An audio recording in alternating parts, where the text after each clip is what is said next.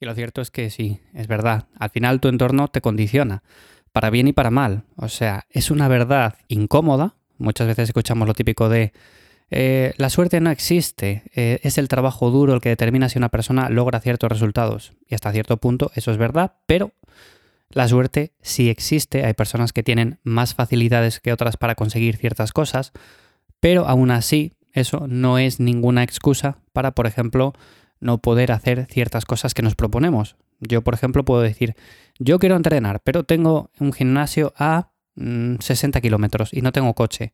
Vale, pues seguramente algunas personas digan, entonces no puedo entrenar. O sea, yo lo tengo muy difícil y habrá alguna persona que o vive cerca de ese gimnasio o vive justo encima, entonces solamente tiene que bajar, lo tiene muy fácil y por eso esa persona está en forma y yo no.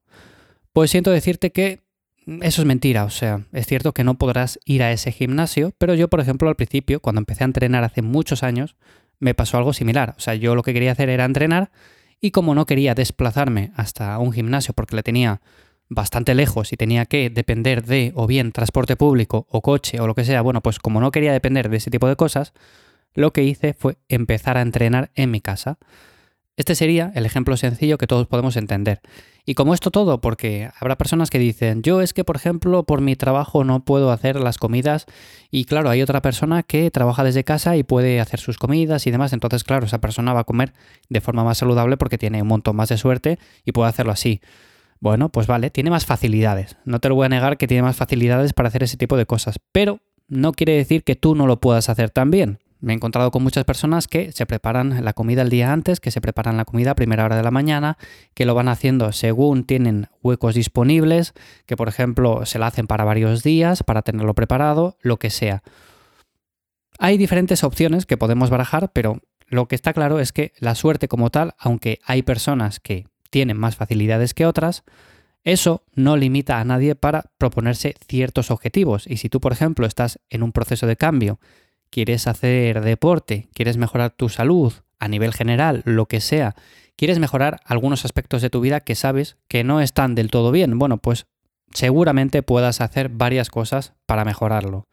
No tienen que ser las mismas cosas que hace otra persona, no tiene que ser exactamente lo mismo. Una persona irá al gimnasio, otra persona entrenará en casa, otra persona saldrá a correr, otra persona hará unas dominadas con una barra dominadas que se compró en Amazon, otra persona hará yo que sé, lo que sea, pero seguramente tú también puedas adaptar un plan a los objetivos que tú tengas. Quejarse continuamente de la poca suerte que tenemos no es la mejor idea porque simplemente estamos, bueno, pues poniendo como excusas a lo que tenemos que hacer.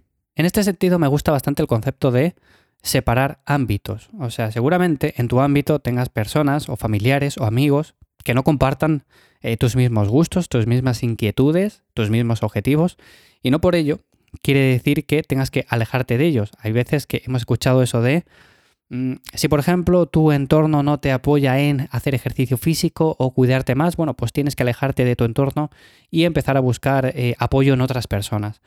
Hasta cierto punto es verdad que tienes que separar ámbitos, como digo, y puede que tengas amigos que tengan otras inquietudes y puedes compartir esas inquietudes con ellos o simplemente pasar buenos ratos en otros ámbitos. Pero luego, por ejemplo, puedes tener eh, tus objetivos concretos y no hace falta que los compartas con las personas cercanas que tienes. Es verdad que puede ser un apoyo, en ese caso, por ejemplo, si tienes familiares, amigos que también lo hacen, pues va a ser un apoyo muy bueno, muy grande, pero si no lo tienes, también lo puedes hacer.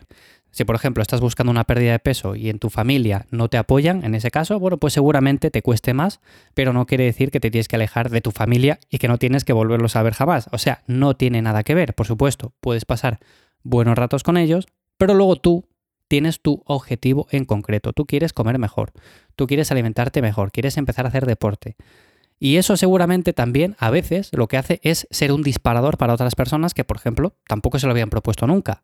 Igual empiezas tú a hacerlo, igual empiezas a cuidarte más y en tu familia alguna persona también se da cuenta de que necesita mejorar y empieza a acompañarte en esos entrenamientos. Entonces tú ahí puedes ser un apoyo para esa persona y esa persona también lo puede ser para ti porque le enseñas lo que has aprendido. Aún así, es verdad que según tengamos un entorno u otro, bueno, pues eso nos va a condicionar en cierto modo. Por ejemplo, si tenemos un entorno en el cual eh, no les gusta hacer actividad física ni les gusta alimentarse bien, bueno, pues seguramente a nosotros también nos cueste empezar ese cambio. Y si, por ejemplo, todas tus amistades tienen hábitos muy malos, que no están relacionados o alineados con los objetivos que tú tienes, bueno, pues te va a costar más. Y mi consejo sí que es que, por ejemplo, tengas ciertas amistades o cierta parte de ellas en las cuales estén un poco más alineadas con esos objetivos. Pero si no lo están, tampoco pasa nada. Si tienes las intenciones claras, si tienes el plan bien trazado, pues puedes tener la suficiente fuerza de voluntad como para seguir con el paso del tiempo, poco a poco, ir mejorando y hacer que ese plan haya merecido la pena. Así que, bueno, simplemente esta idea es la que quería trasladar hoy. Por supuesto, el entorno nos condiciona para bien y para mal. Esto es algo evidente.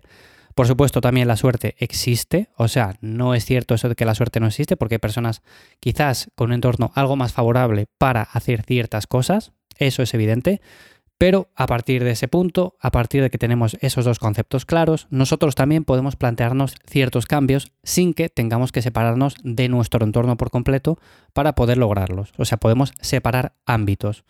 Así que nada más, espero que si estás, por ejemplo, en una situación similar en la cual, bueno, pues no te ves muy acompañado por los tuyos en un cambio físico, en hacer deporte o lo que sea, bueno, pues tengas la suficiente fuerza de voluntad como para seguir con ello Espero que este tipo de episodios también te resulte de ayuda, porque recibo a veces varios mensajes que me dicen precisamente eso. Oye, mi familia, mis amigos, demás, no me apoyan en este tipo de objetivos, en este tipo de proceso que estoy llevando. Bueno, pues que sepas que si es importante para ti, puedes separar ámbitos y puedes continuar con ello, aunque te cueste. Es simplemente algo que te tienes que plantear a nivel interno, lo haces por ti y para ti y nada más, simplemente eso, lo dicho. Espero que si estás en una situación similar te ayuden este tipo de episodios, todos los que hago por aquí, en este podcast, en los otros. Y nada más por el episodio de hoy. Nos escuchamos de nuevo en unos días por aquí en The Chao.